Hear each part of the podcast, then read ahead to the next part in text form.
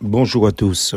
Comptez ses amis sur les doigts d'une seule main. Auprès de la croix de Jésus se tenaient sa mère et les sœurs de sa mère, Marie, femme de Clopas, et Marie-Madeleine. Jésus, voyant sa mère et près d'elle, le disciple qu'il aimait, dit à sa mère, Femme, voici ton fils. Jean chapitre 19, versets 25 et 26. Il y a des expressions qui sont puissantes, comme être unis comme les cinq doigts de la main. C'est une expression commune et assez usuelle de nos jours. En la lisant, pensez-vous que tous les gens qui se disent vos amis sont ainsi unis avec vous? Mais avant tout, connaissez-vous l'origine de cette expression? Sa signification est être inséparable, solidaire, uni. Un peu comme nous l'invite l'hymne de notre pays matinique, dont le titre est Ensemble ensemble en français. Autrement dit, soyons unis, un vœu pieux quoi.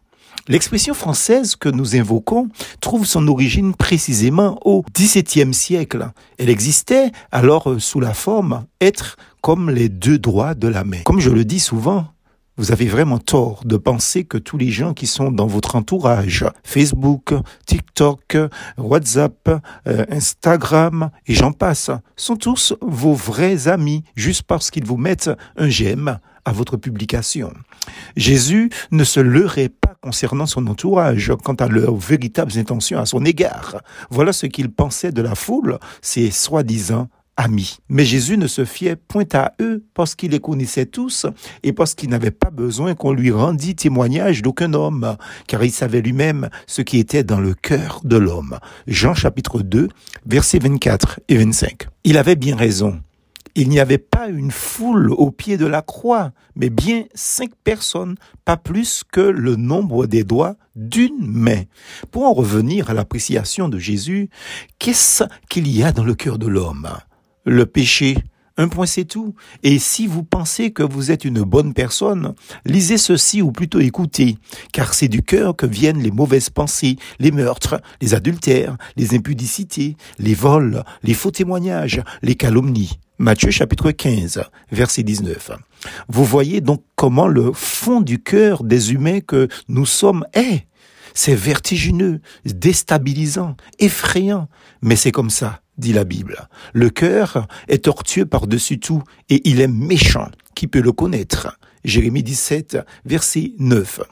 Voilà pourquoi Jésus était prudent avec son entourage et nous invite à une attitude réfléchie. Un homme a su quelle attitude avoir. Son nom, David. Il a écrit, Moi j'ai confiance en ta bonté. Sous-entendu, en Dieu.